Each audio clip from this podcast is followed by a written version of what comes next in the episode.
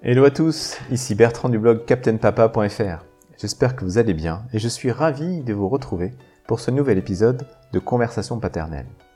Dans ce podcast, j'interroge des hommes ordinaires qui vivent la vie extraordinaire de papa. Au travers de leur histoire et de leur quotidien, je veux aider tous les pères, futurs et actuels, à révéler la meilleure version du père qui sommeille en eux.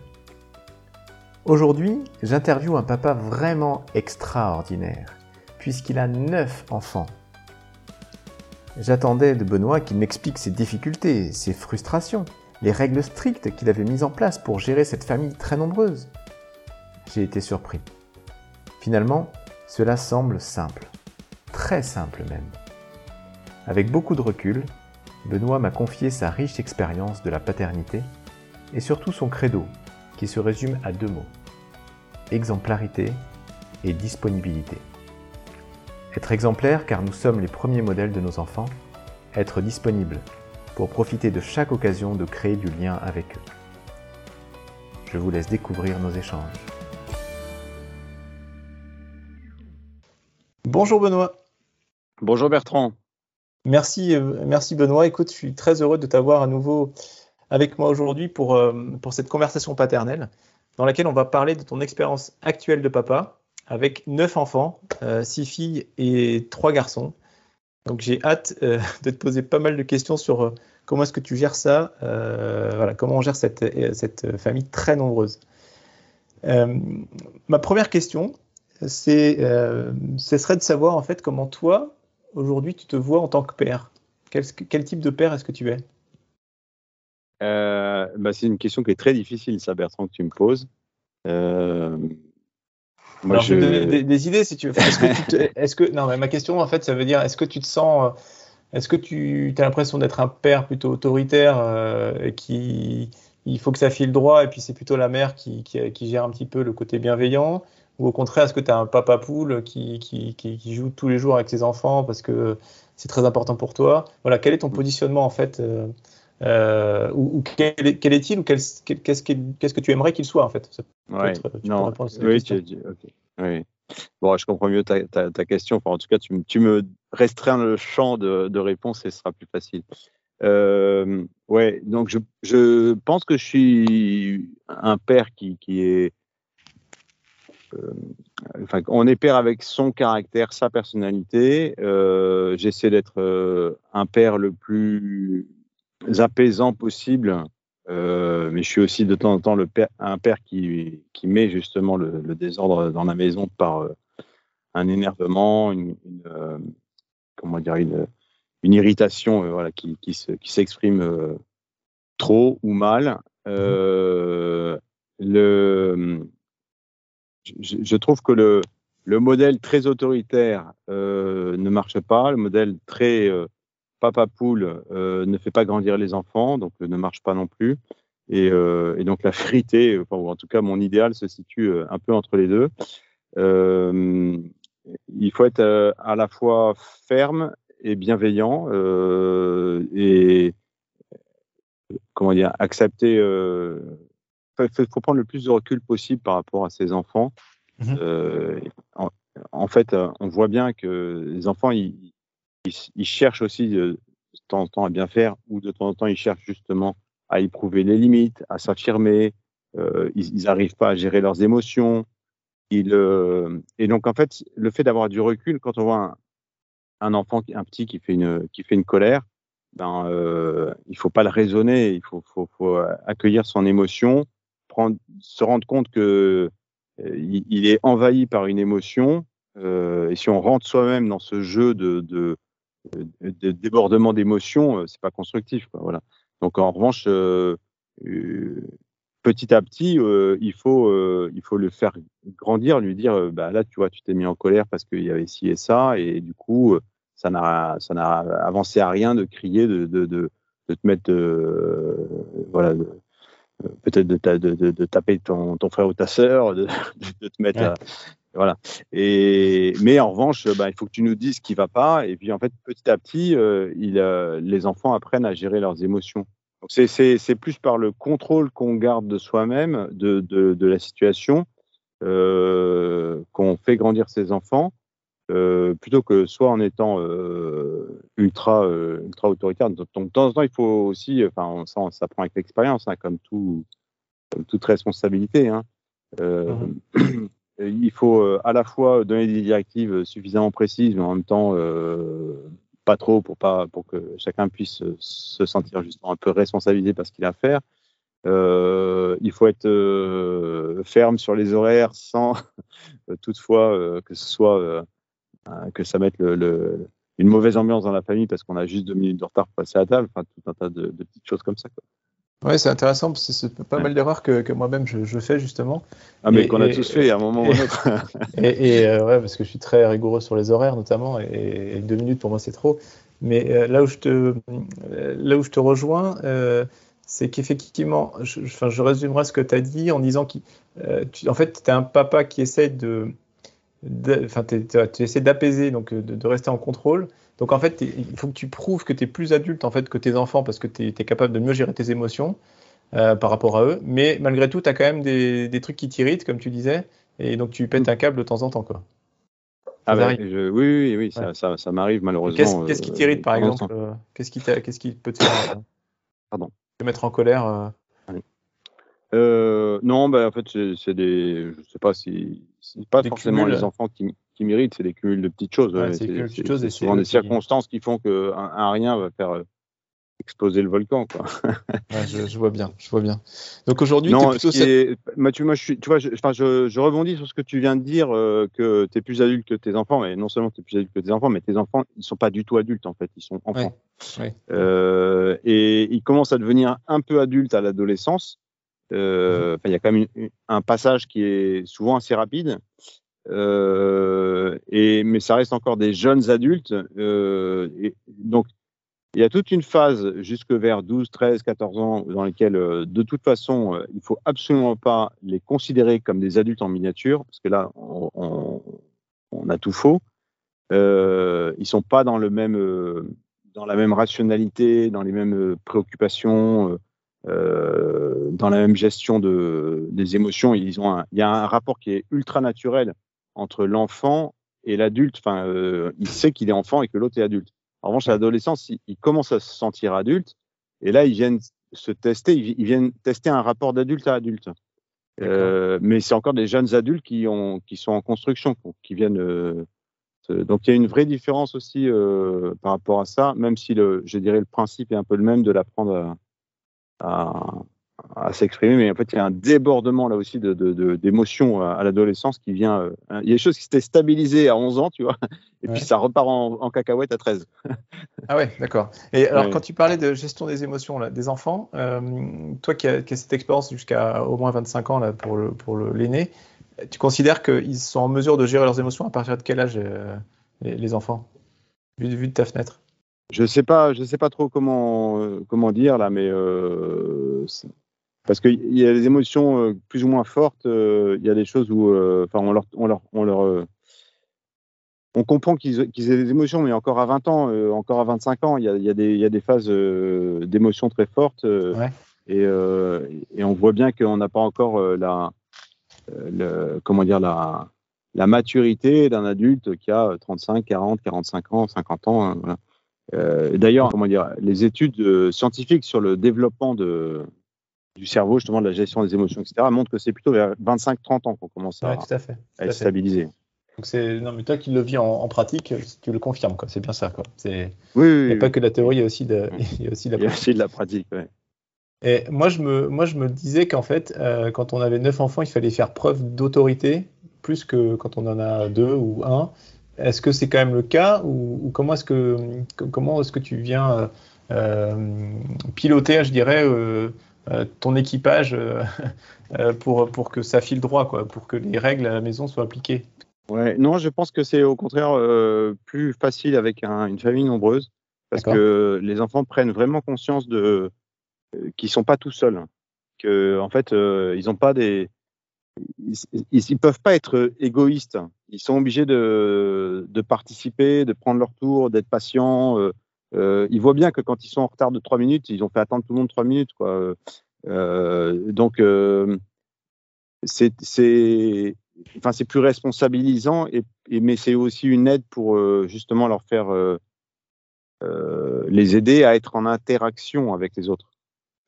Et en fait, ça, les ouais, ça, ça leur apprend à vivre en société, quoi, déjà. Exactement, Déjà, oui, oui, oui. Même si c'est une société qui leur est très familière, qui est très sympathique, très, très, très accueillante, etc., il n'y a pas tous les. euh, bon, il y a toutes les difficultés de la vie en société euh, dans le, dans le vaste monde. Ouais. Mais, euh, mais il y a déjà euh, cette, une vraie habitude de ne pas vivre que pour soi. Chez toi, les, les règles vraiment établies que tu, que tu imposes, ce sont lesquelles, par exemple? Ou celles où tu veux vraiment pas de, de où tu négocies pas, quoi.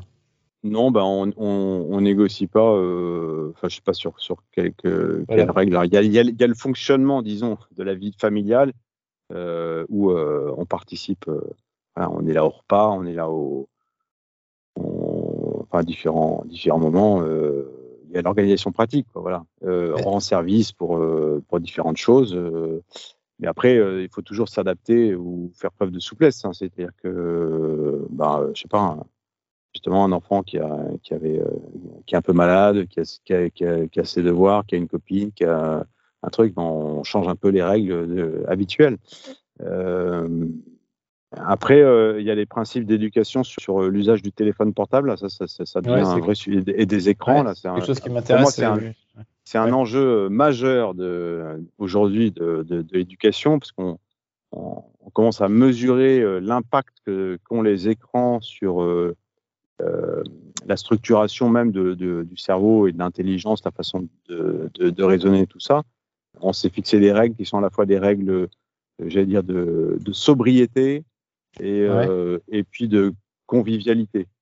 Et lesquelles, par exemple? Euh, Donc, tes, tes enfants, à partir de quel âge tu leur tu autorises à ce qu'ils aient un téléphone, toi, dans ta, Euh, le, le plus tard possible. C'est très dépendant de, de leur euh, De leurs besoins de l'endroit où ils, de leurs besoins Ouais. réels, de l'endroit où ils sont scolarisés. Si, en, en général, en fait, nous on a plusieurs qui ont été pensionnaires et qui ont eu un, un téléphone à ce moment-là, parce qu'en fait, Ouais. comme tout le monde a un téléphone, si eux-mêmes ne sont pas capables de y en passer.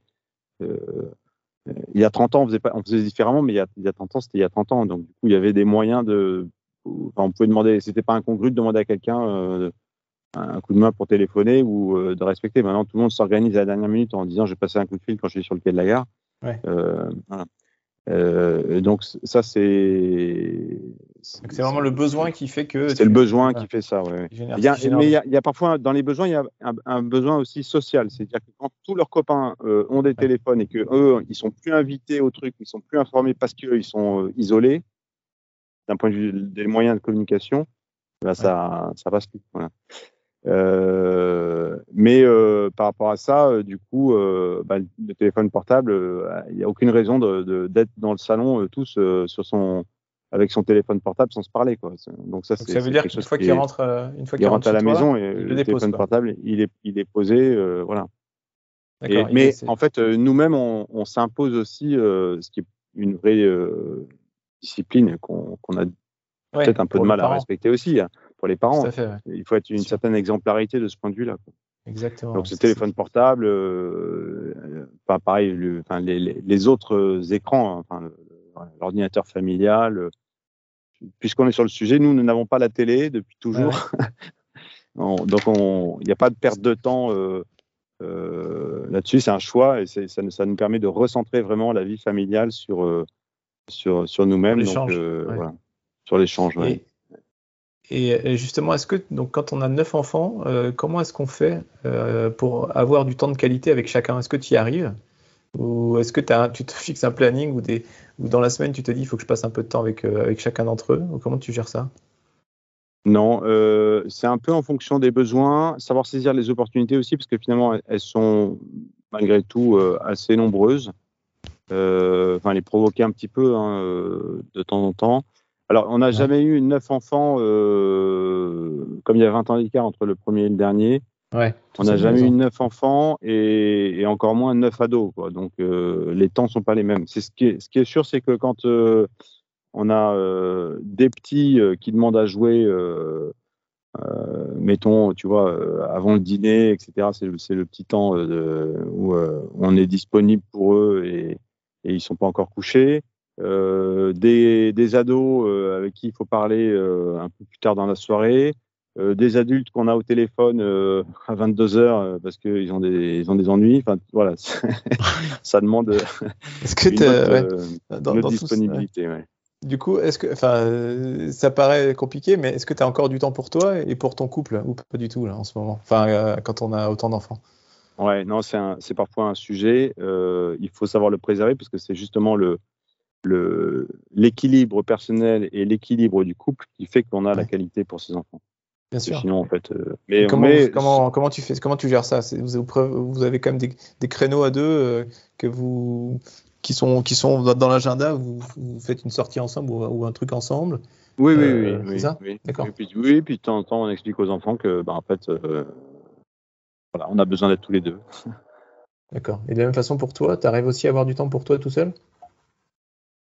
Oui, euh, enfin, alors ça, ça, ça dépendait un peu des, de mes phases euh, de vie professionnelle, mais globalement, oui. D'accord. Euh, c'est intéressant. C'est intéressant parce que je, je en discutant avec certains papas, même à, même à deux enfants, ils n'y arrivent pas. Donc c'est beau de voir que même à neuf, on arrive, enfin même encore une fois, si les neuf n'étaient pas à tous à la maison, tu arrives quand même Alors, à- c'est sûr que Ah, quand on dit ah du temps pour soi, c'est, euh, je ne vais pas passer des journées euh, à faire euh, la planche à voile. hein. Ça, c'est, ça, c'est Ouais, évident que. ouais, ouais. Voilà. Mais c'est, y a des, je, je connais des papas qui ont besoin de ça, donc je n'ai pas du tout leur. voilà. Il, se trouve que le temps pour moi, je le prends. J'ai besoin, moi, plutôt des, de, de petits moments euh, dans la journée, des petits trucs que j'ai identifiés où j'étais tranquille. euh, voilà. Je me lève avant les autres. euh, en Ouais, je suis tranquille le matin. Ouais, c'est souvent ça. C'est ce que, Mm. ce que j'essaie de faire moi aussi.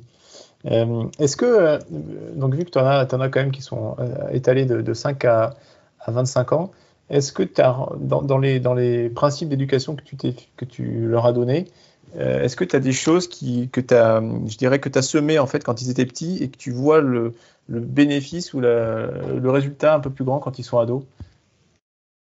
Euh, oui, heureusement.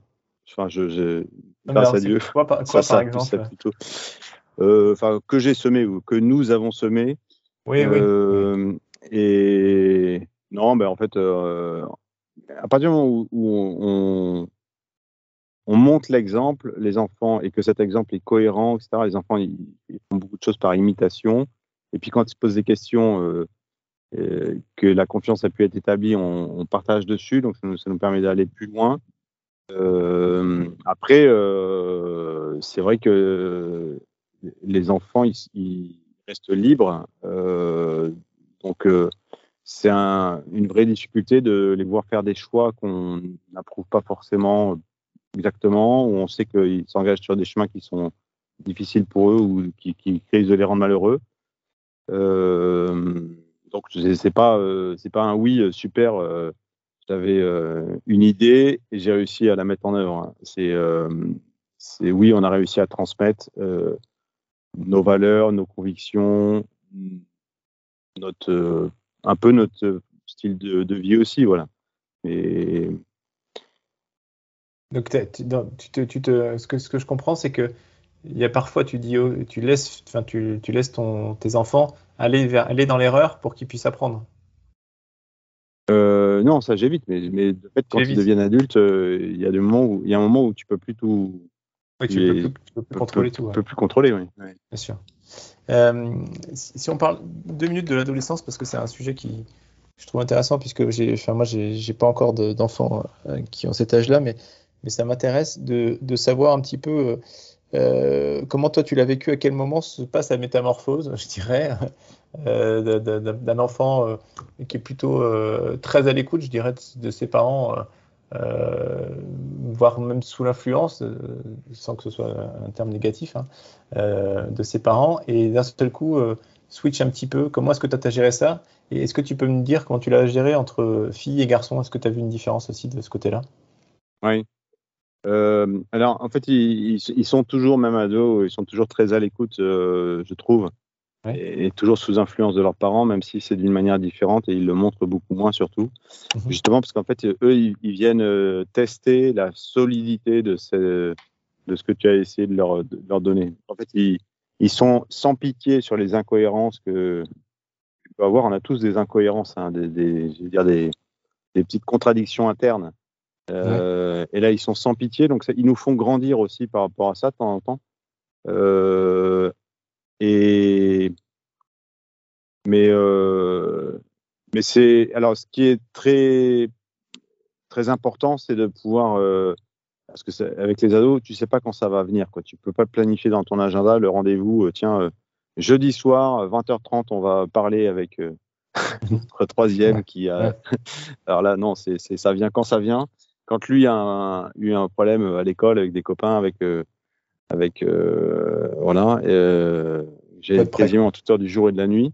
Et mais il faut e- e- être capable de saisir ces occasions-là pour euh, pour garder le contact avec eux et pour leur dire que qu'ils sont importants et pour leur dire ce qu'on ce qu'on voilà ce, qu'on pense, leur éclairer leur jugement parce que ils, ils, ils sont euh, souvent envahis par euh, par des émotions, par des situations qu'ils vivent, qu'ils découvrent euh, et ils ont besoin de les de les enfin, ils viennent nous voir parce que justement ils ont confiance en nous, ils savent que notre jugement sera bienveillant et en même temps euh, plus avisé que le leur. Mais euh, faut pas trop leur euh, pas trop échanger là-dessus parce que ça c'est ils veulent ils veulent, au contraire euh, se, se, se prouver que ils sont un petit peu autonomes.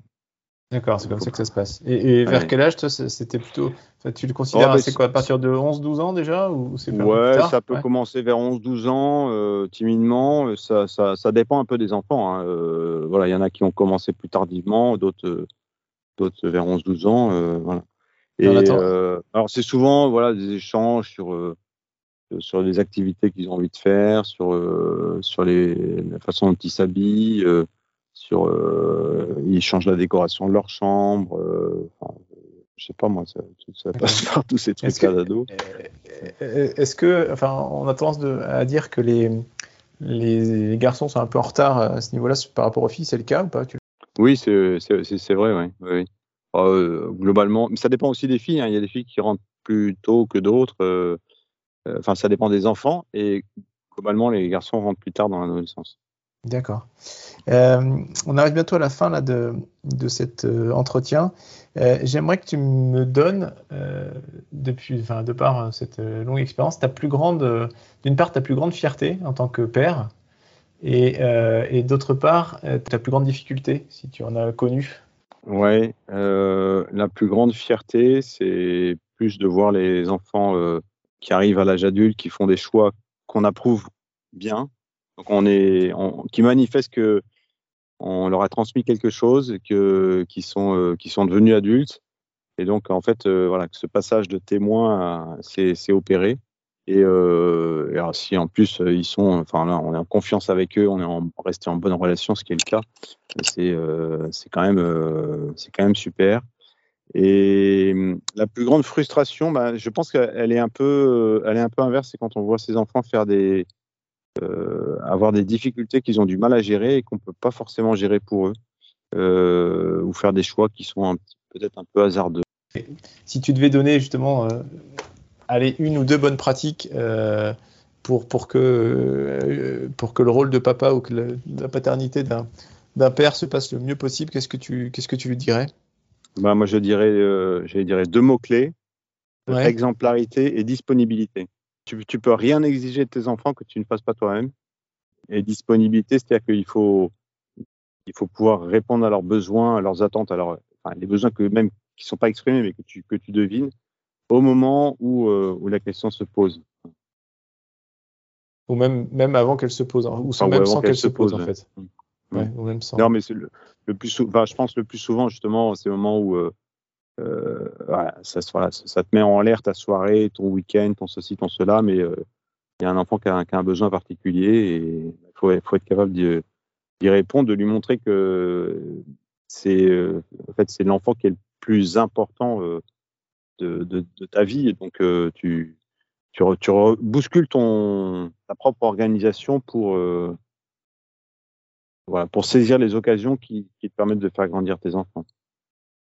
Écoute, ça va, ça va conclure ce, ce bel échange. Euh, Ouais. Merci beaucoup, merci beaucoup Benoît, parce que Merci Bertrand, à toi. Euh, cette, Et- cette, euh, cette- ces- deux derniers mots, tu vois, ils me, il résonne en moi, notamment à ce que, par rapport à ce que je vis en ce moment. Et effectivement, exemplarité, disponibilité, ça sera probablement les, deux mots que je retiendrai le plus de, de cet entretien.